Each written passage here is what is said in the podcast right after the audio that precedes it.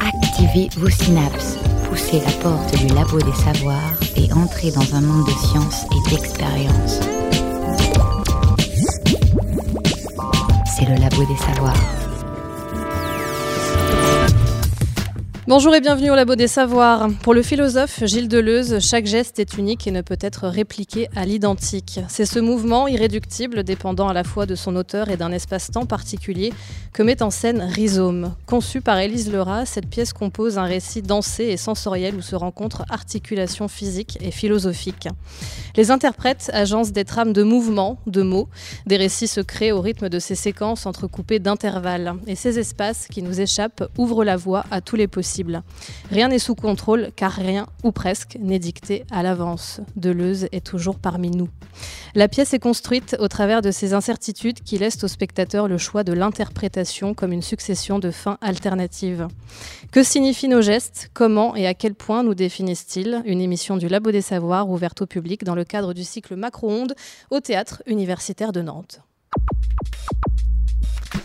Et nous sommes nombreux autour de la table ce soir. Dans un premier temps, Gaëlle Ferré, bonjour. Bonjour. Euh, vous êtes euh, linguiste, maître de conférences et vous avez travaillé notamment sur la complémentarité geste-parole. C'est bien oui, ça? c'est bien ça. Élise Lerat, qu'on a déjà un peu présentée euh, en introduction, vous êtes chorégraphe et également créatrice donc, de la pièce Rhizome. Bonjour. Bonjour. Anne Dubos, anthropologue et metteur en scène pour le théâtre. Bonjour. Bonsoir et Marc Grandsart, également metteur en scène, mais côté cinéma. Et vous êtes également cofondateur de Ciné Creatis. Bonjour. Bonsoir. Je suis accompagnée ce soir également de Cathy Dogon. Et oui, et moi je vais vous parler du genre dans la danse. C'est comme dans la société, en fait, les mentalités évoluent sans que l'on sache vraiment si c'est la société qui fait évoluer la danse ou le contraire. Donc interroger les profs du studio de danse de Nantes ont montré que même les danses les plus codifiées permettaient à l'expression corporelle des femmes et des hommes d'évoluer et de Pauline Verbaenen. Oui, euh, juste une petite lecture euh, avec euh, les termes Achille, galop, cheval, on parle de lion et on parle de mouvement surtout. Écoutez la recherche et ses chercheurs au Labo des Savoirs. Rhizome, non masculin, Tige souterraine vivace, généralement à peu près horizontale, émettant chaque année des racines et des tiges aériennes. Le rhizome, c'est cette idée de mouvement naturel, incontrôlable, perpétuel et nécessaire. C'est l'origine avec un grand O. Bergson nous dit pourquoi ça va pas? Pourquoi ça va pas et pourquoi là aussi il y a le même contresens que tout à l'heure sur le mouvement? C'est que le mouvement, il se fait toujours entre deux positions. Il se fait toujours dans l'intervalle. Si bien que sur un mouvement, vous aurez beau prendre les coupes immobiles les plus rapprochées que vous voudrez, il y aura toujours un intervalle, si petit qu'il soit. Et le mouvement, il se fera toujours dans l'intervalle. C'est une manière de dire, le mouvement, il se fait toujours dans le dos. Il se fait dans le dos du penseur, il se fait dans le dos des choses, il se fait dans le dos des gens. Il se fait toujours entre deux coupes. Si bien que vous aurez beau multiplier les coupes, c'est pas en multipliant les coupes que vous reconstituerez le mouvement. Il continuera à se faire entre deux coupes, si rapprochées que soient vos coupes. Ce mouvement irréductible, qui se fait toujours dans l'intervalle, il ne se laisse pas confronter, il ne se laisse pas mesurer par un temps homogène abstrait. Ça veut dire quoi? Ça veut dire qu'il y a toutes sortes de mouvements irréductibles. Il y a le pas du cheval, et le pas de l'homme, et le pas de la tortue et que c'est même pas la peine de dérouler ces mouvements sur la même ligne d'un temps homogène. Pourquoi? Ces mouvements sont irréductibles les uns aux autres. C'est même pour ça qu'Achille dépasse la tortue. Si Achille dépasse la tortue, c'est pour une raison très simple. C'est que ces unités de mouvement à lui, à savoir un bond d'Achille, n'a aucune commune mesure. C'est pas parce qu'il y a une mesure commune, n'a aucune commune mesure avec le petit pas de la tortue. Et parfois, on peut ne pas savoir qui gagnera. Un lion poursuit un cheval.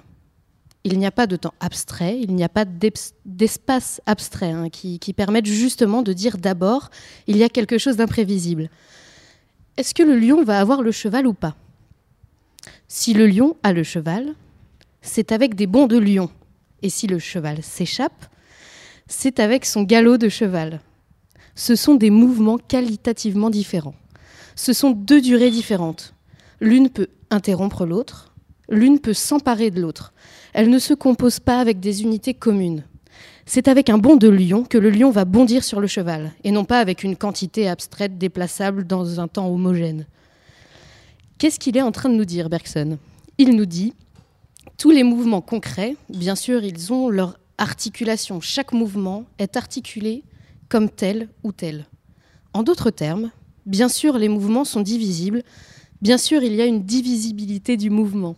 Par exemple, la course d'Achille se divise en, comment on appelle ça l'unité de, pas de l'homme en, foulée. La course d'Achille se divise en foulée. Très bien. Le galop du cheval, il se divise. Évidemment, il se divise, la fameuse formule 1, 3, 2, 1, 3, 2, 1. Tous les mouvements se divisent. Vous voyez que ça devient déjà beaucoup plus complexe. Mais ils ne se divisent pas suivant une unité homogène abstraite. En d'autres termes, chaque mouvement a ses divisions propres, ses sous-divisions propres, si bien qu'un mouvement est irréductible à un autre mouvement. Un pas d'Achille est absolument irréductible à un pas de tortue. Si bien que lorsque je prends des coupes immobiles sur les mouvements, c'est toujours pour les ramener à une homogénéité du temps abstrait, uniforme, grâce auquel précisément j'uniformise tous les mouvements. Et je ne comprends plus rien au mouvement même. À ce moment-là, Achille ne peut rattraper la tortue. Merci beaucoup Pauline pour cette interprétation de, Gilles Deleuze et très belle gestuelle, soit dit en passant, que tout le monde autour de la table a remarqué, je crois. Hein. Gaël Ferré euh, a commencé à vous analyser. C'était formidable. Alors ce texte, euh, Élise Lerat, c'est ce que vous nous expliquiez euh, quand on est passé vous voir lors des répétitions. C'est un peu ce qui a, ça a été un peu le point de départ du projet Rhizome. Est-ce que vous pouvez nous expliquer pourquoi? Pourquoi? C'est un, en fait, c'est un, CD audio que j'écoutais euh, sur euh, le, c'est un cours sur le cinéma en fait. Et euh, ce, passage m'a amené, m'a projeté dans mon propre imaginaire à moi, sans vraiment tout comprendre et tout décortiquer, parce que je suis pas. c'est difficile de tout comprendre à Deleuze. Voilà, il y a beaucoup de choses que je ne comprends pas, et c'est ça qui m'échappe aussi, et c'est ça qui m'intéresse. Donc c'est comment moi, d'entendre sa voix, d'entendre, de percevoir certaines phrases, comment moi ça m'a interpellé par rapport au mouvement, par rapport à ma pratique de danseuse, par rapport à mon imaginaire et toutes les figures qu'il cite, qu'est-ce que ça fait? Et voilà, ça m'a donné envie de, me dire tiens, qu'est-ce que je pourrais faire de, de ça? Parce que ça m'a interpellé en fait, ça m'a ça m'a amusé même. Alors quand on, quand on parle de, chorégraphie, euh, je m'inscris dans un commun, commun des mortels, on pense instinctivement euh, à la danse. Euh, en l'occurrence, il y a une partie du spectacle, le début, qui est basé sur des déplacements très lents. est-ce qu'on peut déjà parler de danse ou est-ce qu'on est dans la dissection des gestes? Bah Après, c'est vrai que moi, je vous répondrais que tout mouvement est de la danse. Donc oui, c'est de la danse. Même quand on marche? Même quand on marche, oui. Qu'en pensent nos autres invités? Metteur en scène notamment Moi, je suis tout à fait d'accord. Je pense que tout danse, l'univers danse, et ça dépend juste de comment on le regarde. Donc en fait, la danse dépend aussi, c'est un peu ce que dit Deleuze dans le texte, euh, la relation au temps et à la perception. Et en fait, on est sur euh, un registre euh, singulier et pas universel. Marc Ransard bah, Ça me paraît très bien. Je vois pas trop ce que je peux rajouter d'intelligent par rapport à ça. Euh, je pense qu'à partir du moment où il y a, le, temps qui passe et du rythme, oui, on peut parler d'une forme de danse dans le mouvement. Absolument. Vision plutôt poétique finalement. Oui. La pensée euh, de Deleuze insinue euh, une part d'improvisation, une, une, forme de création incessante. Comment est-ce qu'on allie l'improvisation et la rigueur chorégraphique? Il me semble que l'improvisation est une rigueur parce que c'est c'est une, disposition euh, d'esprit et une grande acuité envers euh, l'espace, le temps, ses partenaires et le mouvement et ce que produit le corps. Donc euh, c'est une, c'est une rigueur d'être dans l'instant présent, dans ce que, dans ce que je produis, ce que je suis en train de faire et de le faire pleinement là maintenant et de pas de pas se regarder faire en fait, d'être d'être en totale présence. Est-ce qu'on peut vraiment parler d'une pièce construite? Oui, elle est très très construite, très construite et, dans in fine très écrite. Donc euh, oui, oui, oui. Il y a, il y a, c'est comment dans quelque chose de très écrit où les interprètes savent euh, exactement ce qu'ils vont faire dans, ces espaces entre, c'est ce que je leur demande, comment ils vont, euh, ils vont se laisser faire et s'échapper de, de, de l'écriture dans l'interprétation. Plus que. Mais oui, c'est écrit, chaque mouvement est. Est écrit. Voilà. Après, il y a des petits espaces où euh, ils ont des, on va dire des, c'est des matériaux qui, des, qui développent. Quand je parle de matériaux, je parle de, de, règles que j'ai pu donner euh, dans une improvisation et ils ont des règles à, à exécuter euh, physiquement, mais c'est très cadré. Du coup, ils ont vraiment dans un temps de développement de cette, cette, cette règle. Donc oui, tout est écrit et eux, ils, ont- ils sont en train de, créer le rythme parce que la première est lundi, donc euh, dans les répétitions là, c'est comment on développe tout et comment ça va, quel temps ils vont trouver et quel, quel ensemble ils vont pouvoir, euh, ils vont pouvoir gérer. Alors l'idée, euh, donc on l'a compris, c'est de montrer que, que chaque geste est, unique et différent. Euh, puisque chaque geste est unique, il génère d'autres gestes uniques eux aussi. Est-ce que c'est là qu'on retrouve la philosophie euh, de Deleuze, c'est-à-dire un peu dans, cette incapacité du spectateur à prévoir ce qui va se passer? Vous, parliez, de surprise en fait. Bah, j'espère que le, spectateur sera surpris. Enfin, j'espère qu'il y en aura de surpris. Je pense que tout le monde ne pourra pas être surpris. euh, voilà, et c'est ça aussi le, propre euh, de l'art et euh, de, proposer un spectacle. C'est voilà. Et du coup, oui, et c'est comment on se, comment sur le plateau aussi ils vont se surprendre eux-mêmes. comment moi je vais être surprise de, de regarder la pièce. Et oui, ça génère forcément. moi, j'aime bien en tant que quand je me suis en, en tant que spectatrice, j'aime bien être euh, mise au travail, c'est-à-dire de de pas euh, de pas regarder quelque chose où toutes les émotions me sont dictées et que j'ai plus d'espace moi et que je suis un peu euh, c'est un peu suffocant pour moi. Mhm. Chaque spectateur est différent, on a on a chacun besoin de choses différentes, donc c'est pas c'est pas univoque, c'est juste moi, donc j'ai pas à dicter, je- voilà.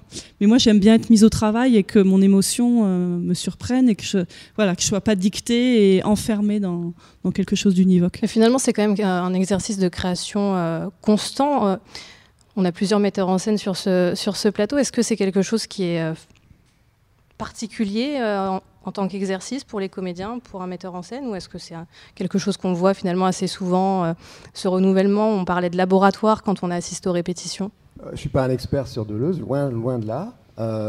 Mais, mais je pense que ce qui est peut-être plus pertinent quand on parle de, de spectacle ou de représentation ou de film, c'est plus comment on est un peu un passeur en fait. Ce qui était très intéressant quand on est allé assister au spectacle La à, la, à répétition. Ouais. du spectacle d'Élise, euh, c'était euh, de voir que tout le monde essaye de faire de son mieux euh, pour transmettre quelque chose, euh, organiser la transmission pour que finalement le spectateur de l'autre côté de la chaîne reçoive ce qu'on essaie de, de lui faire comprendre ou se ressentir. Et du coup, je pense que ce qui est peut-être plus essentiel au mouvement, c'est qu'est-ce qu'il véhicule pour celui qui le regarde. Et en ça, je pense que le spectacle vivant et le cinéma se rejoignent, c'est-à-dire qu'on on est un peu des passeurs et euh, on a cette espèce de, euh, comment dire, de, de désir et de, de, de volonté d'affiner le sens de ce qu'on transmet. Après, la différence entre le spectacle vivant et le cinéma, c'est que je pense que euh, le spectacle vivant laisse quand même une certaine marge d'arbitraire que le cinéma essaie de contrôler. C'est-à-dire, c'est le fait même de faire des prises. Euh, on pense arriver à. Alors, après, les réalisateurs sont, différents des uns des autres, mais on a des, familles de réalisateurs extrêmement perfectionnistes, du style euh, Stanley, Ku- Stanley Kubrick, pardon, ou Robert Bresson, qui faisait 40 prises de la même, euh, du même plan, pour arriver à cette perfection de transmission, je pense. Alors que dans le spectacle vivant, on peut avoir cette perfection dans ce qu'on recherche, mais après, il y a les aléas du direct. Qu'est-ce qui va se passer sur scène? On ne le contrôle pas, donc c'est un peu plus équilibré, je pense. Anne Dubos Mais je reviendrai peut-être sur Gilles Deleuze, euh, qui a écrit euh, cet ouvrage qui s'appelle Différence et répétition, et pour parler justement du geste euh, qui se reproduit sans se répéter. C'est-à-dire, enfin, je parlerai volontiers de diffraction du geste, c'est-à-dire euh, la capacité au- du geste d'être à la fois toujours le même et en même temps toujours unique. Ça revient un peu à la philosophie grecque quand Héraclite dit qu'on ne se baigne jamais deux fois dans la même rivière. Euh, dans le spectacle vivant, il y a cette idée de matière vive et c'est pas euh, la répétition, elle se fait des deux côtés. Elle se fait à la fois euh, bah, quand on rejoue plusieurs fois le même spectacle, c'est toujours le même et en même temps il est toujours différent, mais pour l'acteur et pour le spectateur. Donc il y a un jeu comme ça de, matière vive, de la mémoire humaine et, qui est intéressante parce que c'est un instant partagé et mouvant. Alors qu'au cinéma, en fait, on peut aller voir plusieurs fois le même film, être surpris à d'autres endroits du film, mhm. mais le film sera lui toujours le même. Mais on, sera, mais on sera pas pareil, donc on le recevra pas forcément pareil. Enfin, moi, je sais que j'ai vu par exemple un film que j'aime beaucoup, qui est Guéri de Gus Van Sant. Bah, je pleure jamais au même endroit parce que ça me fait pas la même chose au moment de ma vie où je le vois et, euh, et voilà. Donc pour moi, il est différent en tout cas à chaque fois que je le vois. Il m'émeut différemment parce que et parce que dans ce film il y a des espaces tellement grands pour euh, l'imaginaire qui me qui m'emportent. Si Achille dépasse la tortue, c'est pour une raison très simple, c'est que ses unités de mouvement à lui, à savoir un bond d'Achille, n'a aucune commune mesure avec le petit pas de la tortue. Un pas d'Achille est absolument irréductible à un pas de tortue. Un pas d'Achille est incomparable à un pas de tortue. En d'autres termes, Achille est unique dans son mouvement et la tortue est unique dans son mouvement. Tout le monde est unique dans son mouvement. Et parfois, on peut ne pas savoir qui gagnera. Voilà pour ce premier extrait euh, de la pièce où on retrouve Achille et la tortue hein, que nous lisait Pauline tout à l'heure. Est-ce que ça veut dire, et on va peut-être compléter le propos qu'on commençait à voir euh, tout à l'heure, est-ce que ça veut dire que chaque représentation de Rhizome finalement est différente de la précédente? Forcément forcément elle sera différente et pourtant ils referont la même chose euh, apparemment euh, parce que c'est écrit, mais oui, ça sera forcément différent. Alors il y a aussi euh, dans le spectacle un jeu sur, sur le rythme et sur les temps avec une alternance entre le silence, la parole, la musique. c'est aussi ce qui rend le geste unique, c'est ces petits ces facteurs-là. c'est aussi donc il y a aussi cette, notion d'espace-temps. Est-ce que vous l'avez prise en compte dans, dans la création de cette pièce? Oui, parce que c'est toujours quelque chose qui, m'intéresse, le temps. Et, euh, à la base, je suis quelqu'un d'assez contemplatif, donc euh, le temps est, essentiel dans la contemplation. Et du coup, le temps presque jusqu'à l'ennui, ce moment où l'ennui est présent, qui nous fait partir toujours dans l'imaginaire et nous fait construire des choses, ce temps limite moi, m'intéresse beaucoup. Et euh, c'est vrai que je le retrouve euh, beaucoup au, cinéma, comme dans des films de Haneke ou des choses comme ça, ou quelqu'un qui est très fort là-dedans, au niveau de la gestion du temps et du rythme, de la suggestion. Et du coup, oui, c'est quelque chose qui, est pris en compte. Mais je pense que tout spectacle, tout est rythme, donc on est obligé de prendre en compte le temps. C'est un des. Enfin, on ne peut pas faire autrement. Gaëlle Ferré, je me tourne vers vous. Qu'est-ce que euh, la parole et la musique apportent au langage du corps, au, mouvement en général? C'est peut-être l'inverse. Qu'est-ce que le langage du corps apporte à la parole, à la musique? Ah bah, Je vous la pose dans ce sens-là si vous préférez. je, pense que euh, c'est même pas qu'est-ce que l'un apporte à l'autre? Les, deux sont interdépendants et, euh, j'étais très très intéressée à, regarder en regardant les répétitions de la pièce, de voir comment euh, les acteurs interagissent, ont des gestes qui sont euh, qui, sont faits avec les autres, qui se regardent, qui, euh, qui font des mouvements communs, des mouvements répétés entre acteurs. Et finalement, dans la parole, c'est ce qu'on fait énormément. Euh, d'une part parce qu'on a besoin, on recherche hein, à, communiquer quelque chose, euh, à être en empathie avec les autres. Et par conséquent, on va répéter les gestes des autres, on va répéter euh, exactement comme ce que vous disiez, jamais à l'identique, puisque chaque personne est, unique, d'une part, un corps unique, une voix unique qui fait son identité, mais en même temps, il y a quand même une marge euh, pour la variabilité. C'est-à-dire qu'on peut être unique, faire des gestes uniques, dire des mots uniques, avec une voix unique, et pour autant on se comprend, on arrive à communiquer quelque chose parce qu'on arrive à faire euh, abstraction, à aller au-delà de cette variabilité. Très belle réponse. Alors X, c'est une inconnue. Y, c'est indicible. Donc on passe directement à la dernière lettre de l'alphabet. Et la dernière lettre de l'alphabet, c'est le Z. Ah, ben ça tombe bien, écoute. Alors c'est pas le Z de Zorro le justicier, comme on l'a compris à travers cet alphabet. T'aimes pas le jugement. Mais c'est le Z de la bifurcation, de l'éclair. Ouais. Celui qui a dans le nom des grands philosophes. Zen, Zarathustra, Leibniz, Spinoza, Nietzsche, Bergson, évidemment Deleuze. Alors, t'es très spirituel. T'es spirituel avec Bergson et très très gentil pour moi. Zen, bah oui, c'est de l'être formidable et puis ça nous fait rejoindre Ah, euh, la mouche, le zen de la mouche, le ZZ, le zigzag de la mouche, c'est le zigzag, quoi, le Z. C'est le dernier mot. Il n'y a pas de mot après zigzag. C'est euh, euh, c'est bien de terminer là-dessus. Alors, qu'est-ce qui se passe? En effet, dans le Z, euh, le zen, c'est l'inverse du nez, qui lui aussi est un zigzag. hein. C'est le mouvement, la mouche, qu'est-ce que c'est que ça, ça? C'est peut-être le mouvement élémentaire, c'est peut-être le mouvement qui a présidé à la création du monde. Tu vois, en ce moment, je m'occupe, comme tout le monde, je m'occupe de choses. Là, je lis sur le Big Bang, la création de l'univers, la, la courbure infinie, tout ça, comment ça s'est fait, euh, le Big Bang. Il faut dire à l'origine des choses, il n'y a pas le Big Bang, il y a le Zen, il y a... Merci. Cadré. Alors le Z du Big Bang, de la mouche, le Big Bang, La Bang, bifurcation. oui. Il faudrait le remplacer par le Z, qui est en effet le- qui est le Zen, qui est le, euh, euh, qui est qui est le parcours de la mouche. Alors, ça, ça signifie quoi? Pour moi, voilà. là, quand j'invoque le zigzag, c'est que euh, c'est ce qu'on disait tout à l'heure sur pas d'universaux, mais des ensembles de singularités. La question, c'est comment mettre euh, en rapport des singularités disparates. Alors, mettre en rapport, ou des potentiels, si on parle comme en termes de physique, on peut imaginer un chaos plein de potentiels. Comment mettre en rapport des potentiels?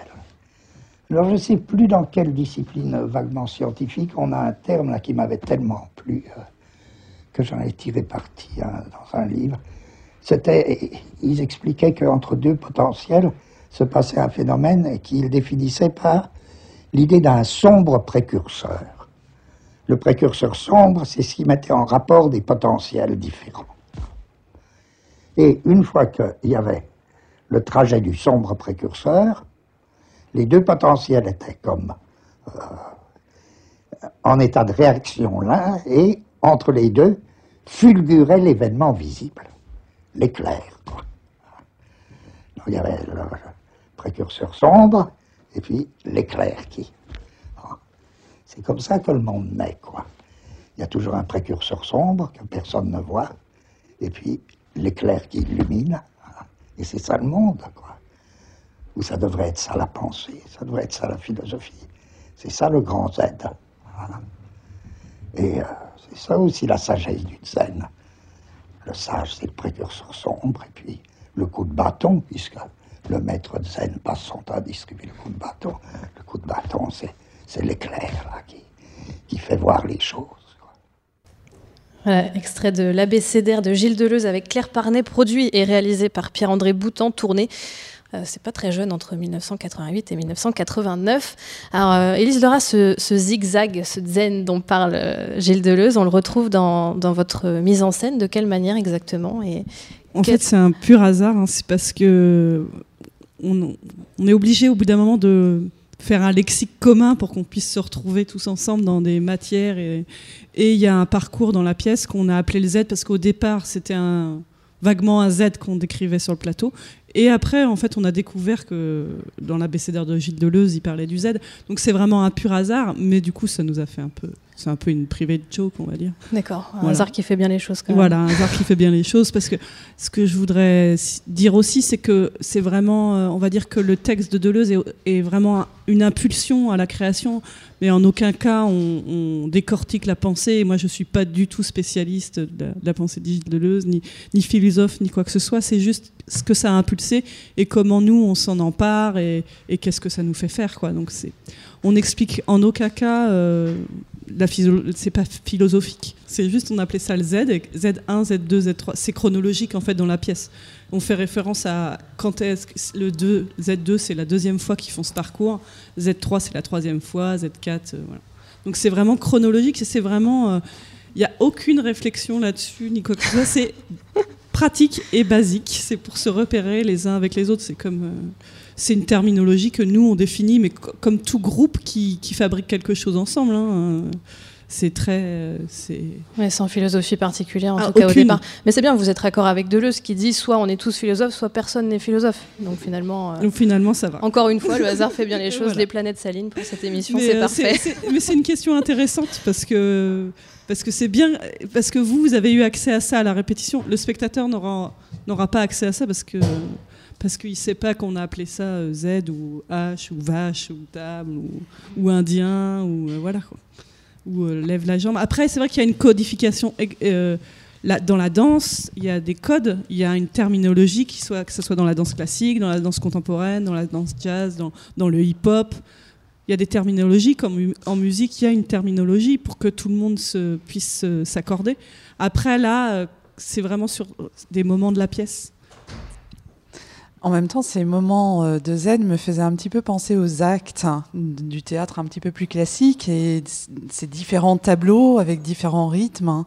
Euh, J'avais un, petit peu l'impression qu'il y avait comme une influence des, des découpages en scène, en, actes euh, du théâtre classique. hein.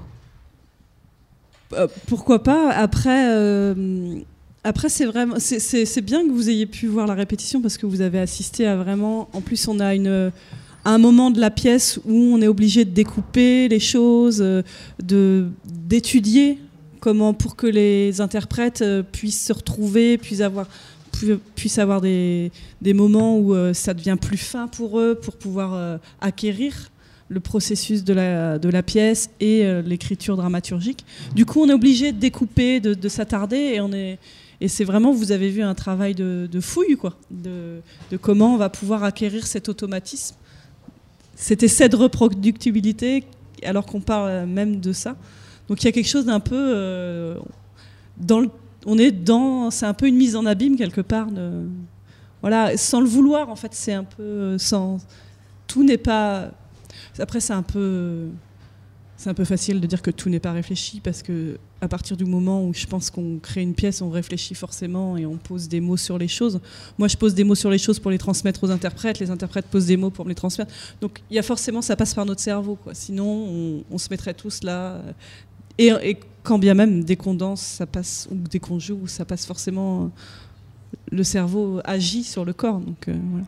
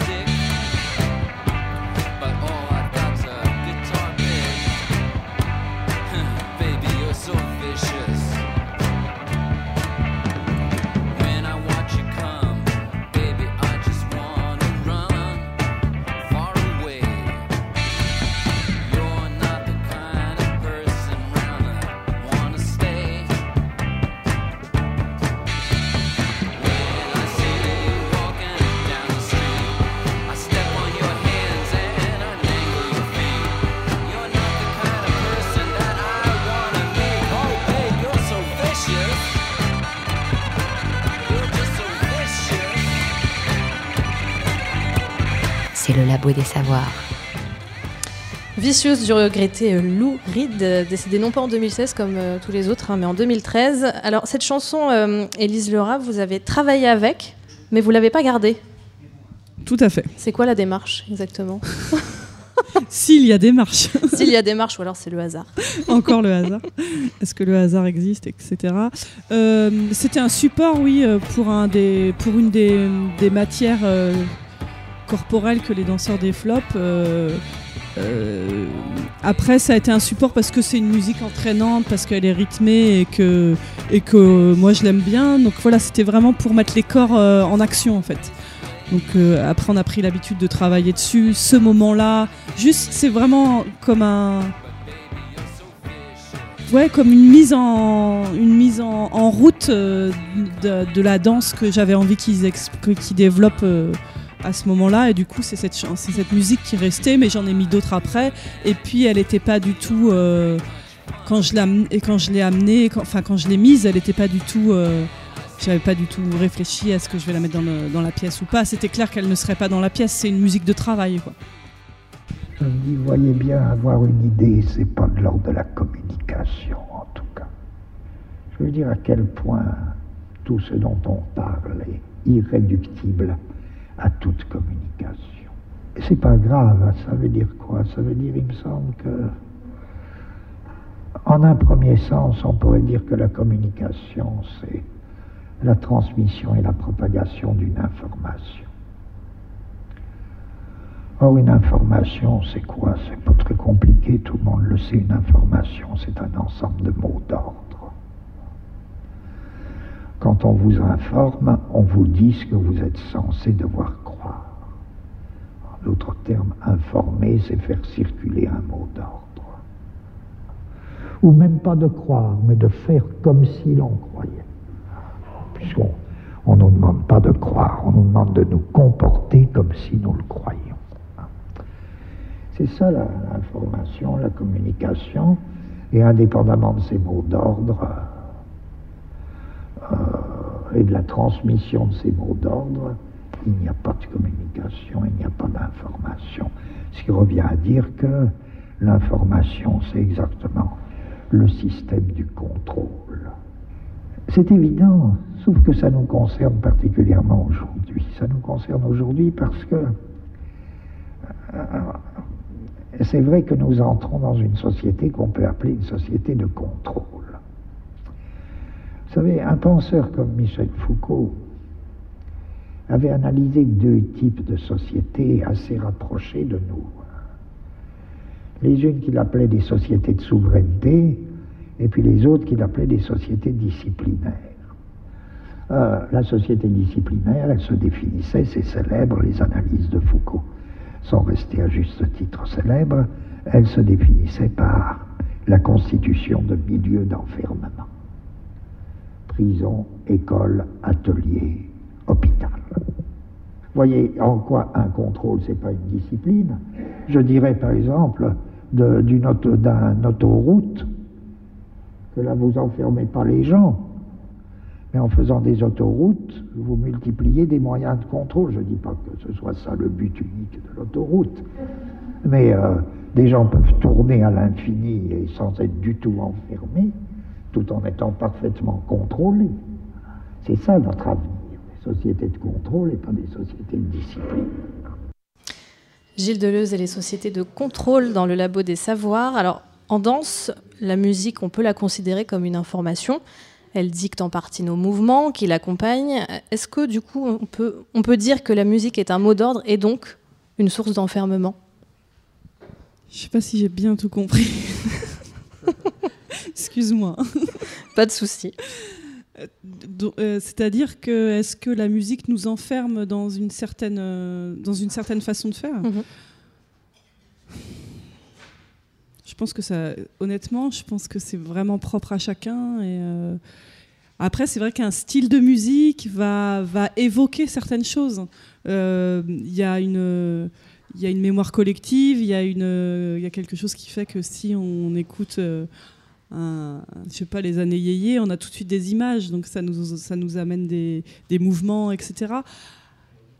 Après, c'est vraiment après c'est une étude, ouais, le rapport de la musique au mouvement et qui est qui est un sujet vaste et, euh, et comment se défaire de, de ça aussi. Pourquoi? Pourquoi? À tel moment vous avez choisi de Bah, de la musique et pas d'autres? Parce que justement, si on refait la même chose en musique ou pas, ça va évoquer euh, quelque chose de différent chez le, chez le spectateur et on va le recevoir différemment. Ainsi que le- la personne qui, qui se meut sur la musique ou sur le silence, ça, ça va lui. Ça va l'amener différemment à faire les choses, je pense. Donc la musique remet un peu en question la chorégraphie initiale, on peut le dire comme ça? Peut-être, ouais. Oui, oui, on peut le dire comme ça. ouais. Mhm. Et puis, il y a une question de, dans une pièce de dramaturgie, de rythme qui fait que là, on a besoin de ce support ou de. Voilà. Et C'est vrai qu'il y, a beaucoup de- il y a beaucoup de silence aussi dans la pièce. Donc, euh, qu'est-ce qu'amène le silence euh, Qu'est-ce que c'est C'est parce que le silence, c'est pas du vide. En fait, c'est euh, rempli de plein de choses. Donc, euh, voilà, c'est aussi cette différence-là entre euh, musique énergique, quelle, quelle est l'énergie qu'il y a dans le silence, etc. etc. C'est aussi il y a quelque chose de, de sensitif aussi, c'est la sensation d'avoir besoin de ça à ce moment-là. Marc Gransard, je vais me retourner vers vous. Donc, euh, je le disais, au cinéma, euh, on sait que la musique est très importante. Elle occupe une place prépondérante parfois dans certains films. Est-ce que on peut transposer l'analyse qui vient d'être faite euh, au monde du cinéma? Je sais pas, je- là je trouve que c'est, on a une approche qui est très cartésienne dans la façon de parler, qui est très française d'ailleurs. Moi, mes origines ne sont pas uniquement françaises, donc c'est vrai que ça, me frappe de temps en temps. La musique, c'est aussi quelque chose qui nous affecte organiquement. C'est quelque chose qui existe euh, chez les, non-humains comme chez les humains. Euh, et pourquoi on va utiliser telle musique que telle autre? Euh, bah, Il y a le fameux zigzag de Deleuze, c'est-à-dire que paf, on a l'idée d'utiliser une musique là parce qu'on on est inspiré par rapport à nos intentions, par rapport à ce qu'on cherche à faire passer. Et pourquoi la musique est importante dans le cinéma? Bah, Parce que dans le cinéma, contrairement à la danse et au théâtre, tout est illusion. On fait rentrer le spectateur dans, un- dans une espèce de caverne sombre et il n'y a rien de vivant devant lui. C'est que euh, euh, des choses qu'on amène à la vie par, euh, par des moyens techniques. Et donc la musique, c'est un moyen de, comment dire, de renforcer cet état d'hypnose du spectateur dans lequel on, le plonge. Je suis très sensible à, cette dimension-là. Et Deleuze, d'ailleurs, par rapport au cinéma, il a une expression qui m'a beaucoup, euh, peut-être pas inspiré, mais qui m'a fait vraiment réfléchir. Il, appelle le, cinéma le, piège à penser. Que pour lui, un film, c'est construire un piège à penser. Et je pense que la danse et le théâtre ont le même, euh, le même rôle dans notre société. C'est-à-dire que là, on a parlé de la société de contrôle, on a entendu Deleuze parler de la société de contrôle. Et pourtant, Deleuze était, était prophétique dans sa vision euh, du rhizome et, et de la façon dont aujourd'hui Internet est notre rhizome. Et on voit très bien qu'Internet nous libère et devient une source de contrôle incroyable. Et donc tout ça, ça, propage des mouvements, ce qu'on appelle des mèmes, euh, qui sont des signes, des mouvements, des, photos euh, que tout le monde adopte très rapidement, comme le Je suis Charlie ou la fameuse quenelle de, euh, de Dieudonné, ou euh, pour utiliser un exemple plus négatif. Et je crois que nous, quand on fait des spectacles, ou quand on va voir un spectacle, parce qu'on est tous spectateurs aussi, c'est pour chercher du sens, c'est pour sortir de cette espèce de flux et se plonger dans un autre monde, avec un autre temps, et la musique y participe, comme tout le reste. Après, si je peux juste. euh, après, il y, a des- il y a des réalisateurs qui utilisent peu de musique et qui utilisent aussi juste le son, euh, l'ambiance. Et quand la musique intervient, elle est d'autant plus forte aussi. C'est-à-dire que c'est ça qui peut être. Ou alors c'est la musique dans la scène, mais. euh, mais il y a des réalisateurs qui utilisent beaucoup le, oui, le son, et il y a- où il y a des films où il y a très peu de musique. Enfin, moi, j'ai vu des films où il y avait très peu de musique qui m'ont énormément touché parce que le moment où la musique arrivait, elle était d'autant plus puissante. Oui, absolument. C'est-à-dire qu'on joue sur le silence, la musique. euh, Effectivement, comme dans, dans tous les arts, parfois il y en a trop, euh, surtout dans le cinéma commercial, et puis parfois on peut essayer d'en pas en avoir du tout parce que c'est aussi intéressant par rapport aux propos qu'on qu'on cherche à transmettre.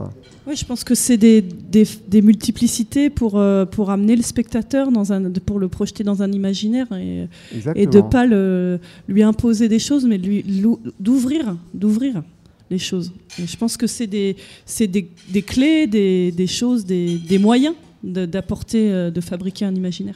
Vous m'offrez tous les deux une transition parfaite. Effectivement, Deleuze considère l'art comme une contre-information, mais il dit aussi qu'elle n'est effective que lorsqu'elle devient un acte de résistance. L'art doit nous sortir de cet état de société de contrôle, d'enfermement. Il doit nous pousser à aller au-delà des mots d'ordre institués par l'information.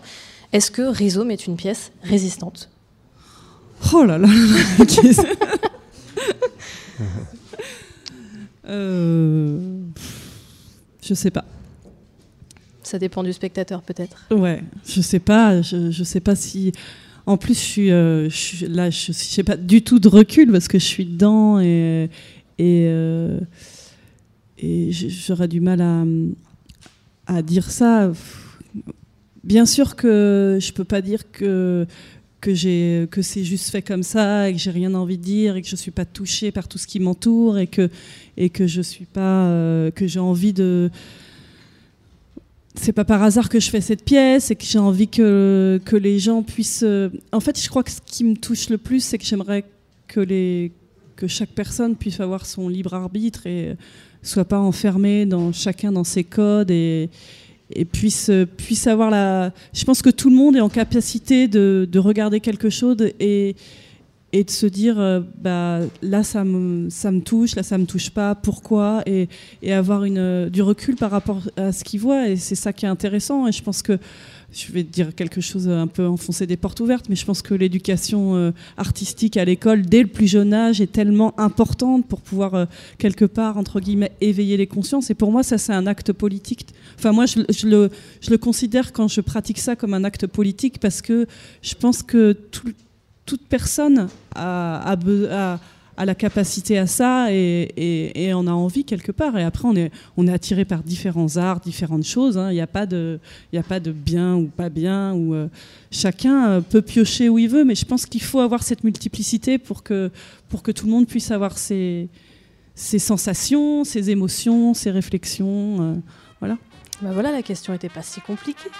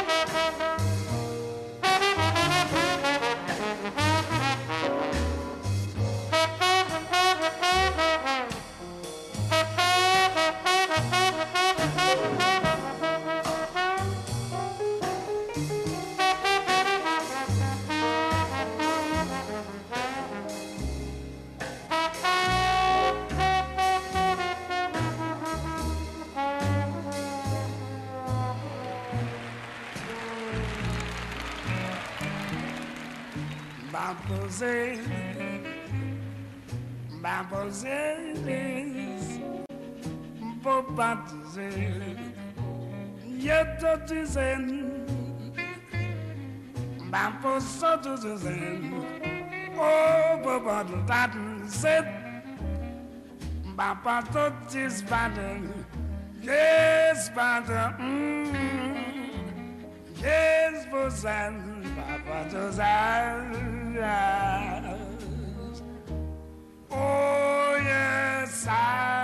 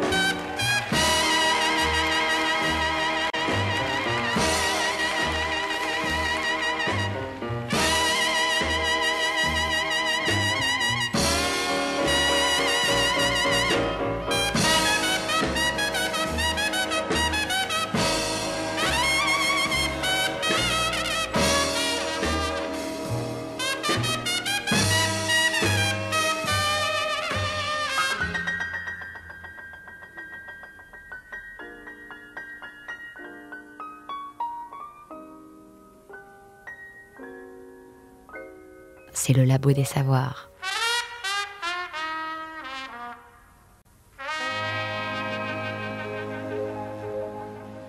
West End Blues de Louis Armstrong, musique extraite du film Pina par Wim Wenders.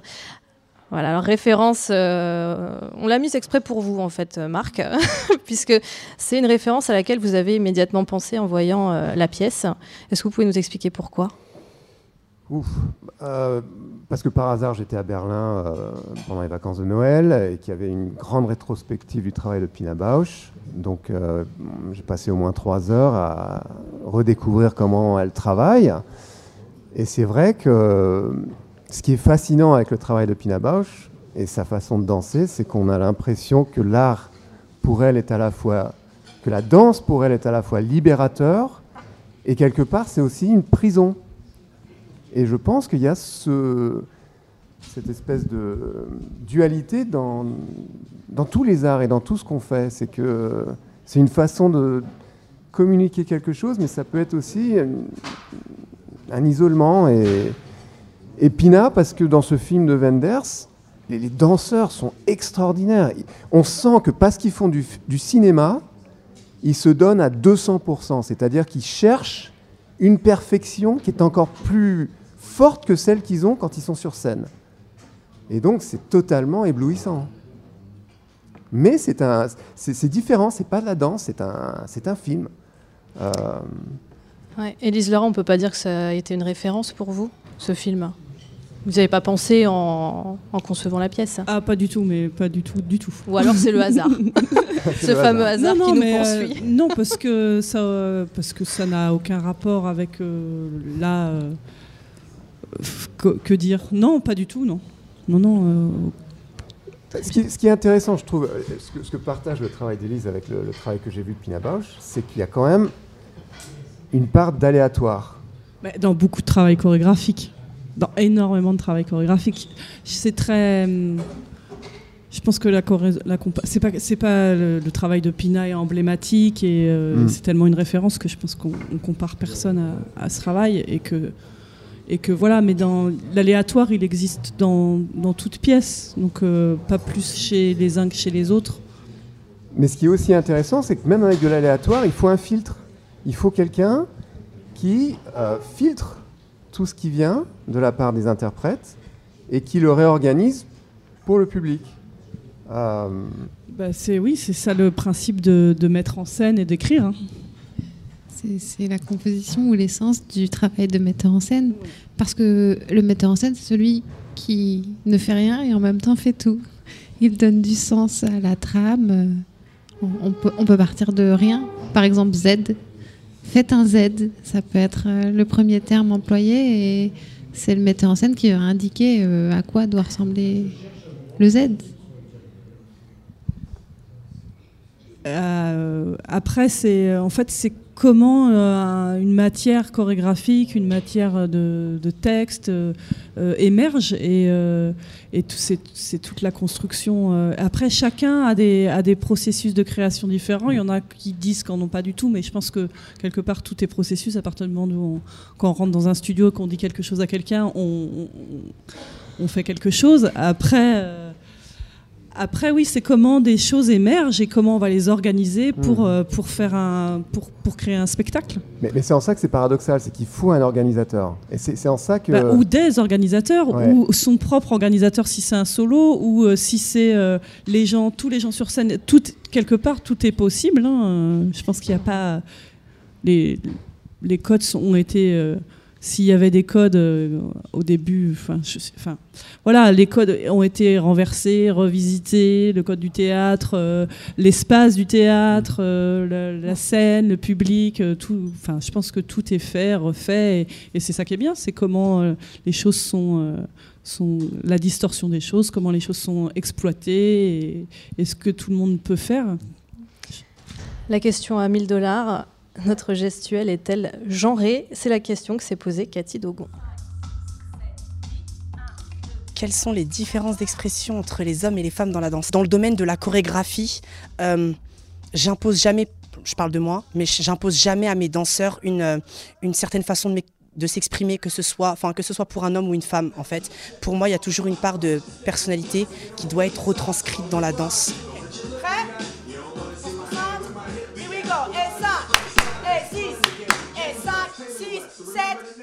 Il y a une différence de puissance déjà en général hein, euh, chez l'homme qui va donner une danse un petit peu plus euh, terrienne, un petit peu plus engagée dans le corps.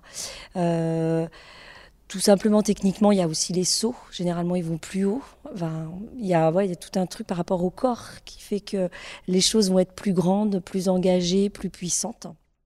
1, 2, 3 et 4, 5, 6, reste 7 et 8. Enfin, pour moi, euh, il n'y a pas une, façon de danser d'un homme ou d'une femme. C'est-à-dire que une, femme, on peut avoir l'impression en fait qu'elle danse. euh, c'est même faux dire ça pour moi en fait, parce que euh, c'est une personne qui danse avec euh, ce qu'elle est. Donc, euh, euh, je trouve que c'est déjà donné quelque part à une femme. euh, euh, une, une personnalité avec et qu'elle n'a pas forcément. Donc euh, du coup, pour moi, c'est quelque part c'est faux. Mis à part la puissance qui est du corps, en fait, euh, qui est euh, indéniable, mais en ce qui concerne euh, la, la, la, fa- la façon de danser et l'interprétation, pour moi, il n'y a pas d'homme ou de femme, il n'y a pas de, différence en fait. Alors après, dans la danse jazz, c'est vrai qu'on on, on a toute une partie qui est un petit peu, des fois, je dirais, féminine, que l'homme va s'approprier et, je dirais, de lui-même le transformer. Euh, pour qu'on puisse le lire euh, en tant que euh, bah, plus masculin, en fait. C'est surtout là que ça se joue, parce que sinon, c'est vrai que nous, en danse jazz, c'est assez écrit ce que l'on transmet. Donc, du coup, il n'y a pas non plus une place euh, très importante sur euh, la façon de, le faire. Et euh, moi, personnellement, j'ai un style plutôt masculin, justement. Donc, en fait, c'est assez facile de, de pouvoir, pour un homme, de, de se l'approprier.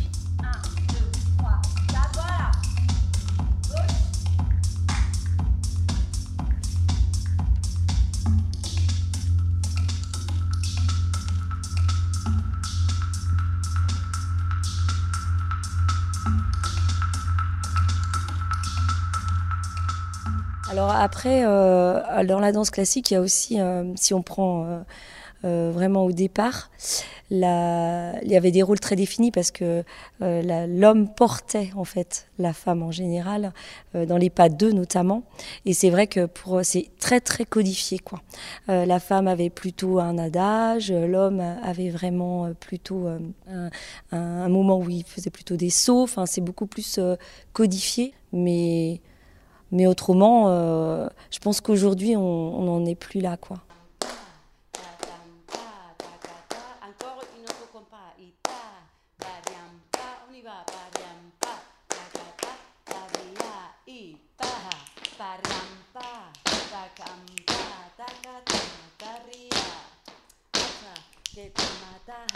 que toma ta tomata, parrilla, tacata, y nos vamos, que tomata, tarriaqueta, que taqueta, que ta que ta que toma ya, zarza y toma, tarriaqueta, taca, taca, que toma, toma, toma ya, eh, taca. Toma, toma, toma ya, hasta que toma, toma, que toma.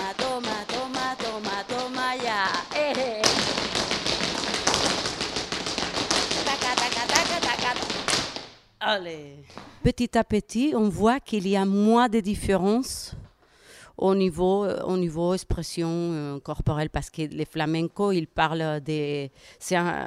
pour moi, c'est un voyage à, l'intérieur. Et ils parlent des- des- de l'être humain comme la traduction de la souffrance, entre guillemets, et aussi de la joie et des plans d'émotions, mais il parle avec euh, dignité de, la souffrance de l'être humain. Et alors l'homme, comme la femme, elle a ses souffrances et ses évolutions. Et aujourd'hui, on peut dire que, que oui, qu'on se ressemble plus, plus qu'avant. parce que dans les codes de flamenco aussi, euh, il, entre guillemets aussi, il, il nous laisse être plus libres. Avant de Escudero, que c'est un danseur que euh, les hommes, ils il, il montaient plus, ils montaient pas les, les bras jusqu'en haut.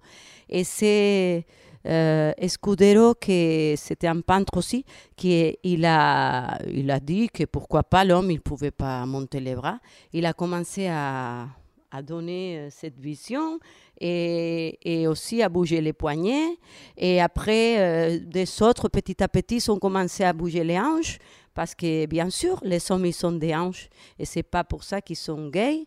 Ils peuvent être qu'est-ce qu'ils veulent, mais euh, on a un corps et on peut aller euh, au bout de notre sentiment avec notre expression du corps.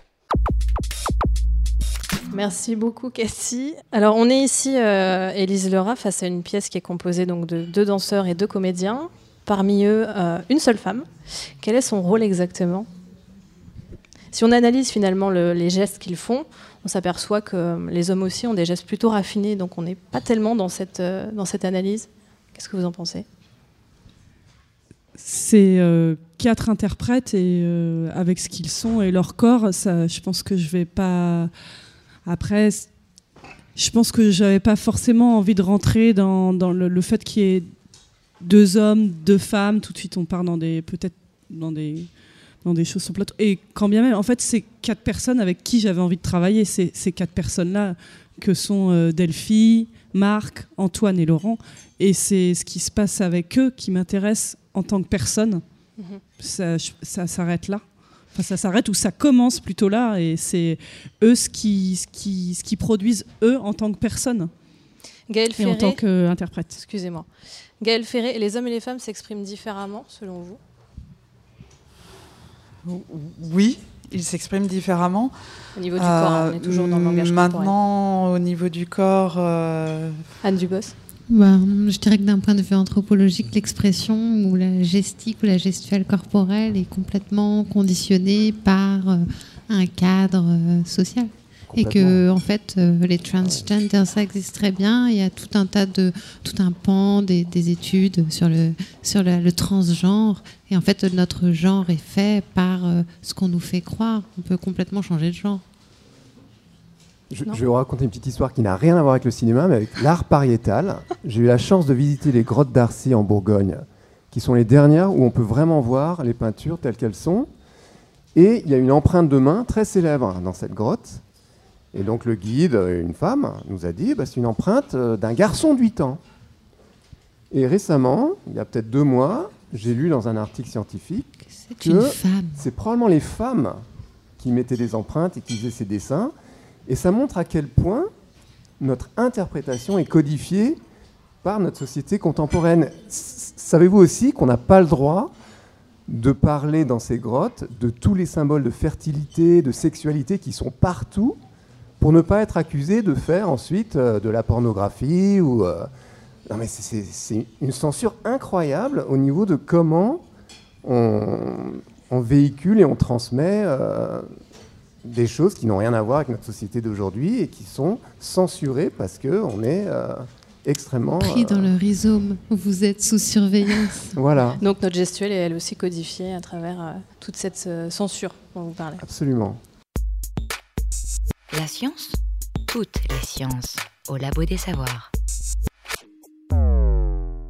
Gilles Deleuze est le chantre d'une philosophie de la différence qui conçoit l'homme comme une machine désirante. Genèse de ce désir, à prendre au sens philosophique du terme bien sûr, le mouvement. Mouvement spirituel, physique, spatial, temporel, dans tous les cas, il est irréductible car se réinvente à l'infini et ce qu'il crée échappe à tout pronostic. Rhizome tente de remettre le mouvement à la base du processus créatif en général, mais aussi dans cet exercice particulier qu'est la danse, et nous rappelle que nos gestes, aussi infimes soient-ils, ne sont jamais anodins. C'est la fin de cette émission. Merci à nos invités, Marc Gransart, Anne Dubos, Gaël Ferré et Lise Laura, bien sûr, de nous Merci. avoir accordé un petit peu de votre Merci. temps. Merci à mon équipe, Pauline Verbaenen et Cathy Dogon. On rappelle que Rhizome s'inscrit dans un cadre plus vaste de conférences, d'ateliers, de vidéos, etc., intitulé Flash Dance à la française, et dont l'objectif est de découvrir les créations chorégraphiques actuelles. À vos gestes, prêts partez.